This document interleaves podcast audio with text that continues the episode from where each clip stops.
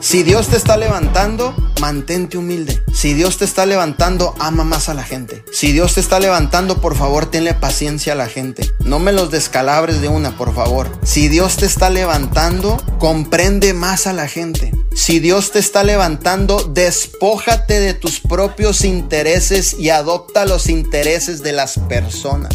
Porque si Dios ya te echó el ojo y te está levantando es porque se está cumpliendo el propósito de Dios en tu persona. No interpongas eso dentro de ti. Valóralo, cuídalo. Mientras vas caminando, esto no se trata de fama, no se trata de yo soy fulano de tal, se trata de mi gente, de mis equipos, de la necesidad de los equipos.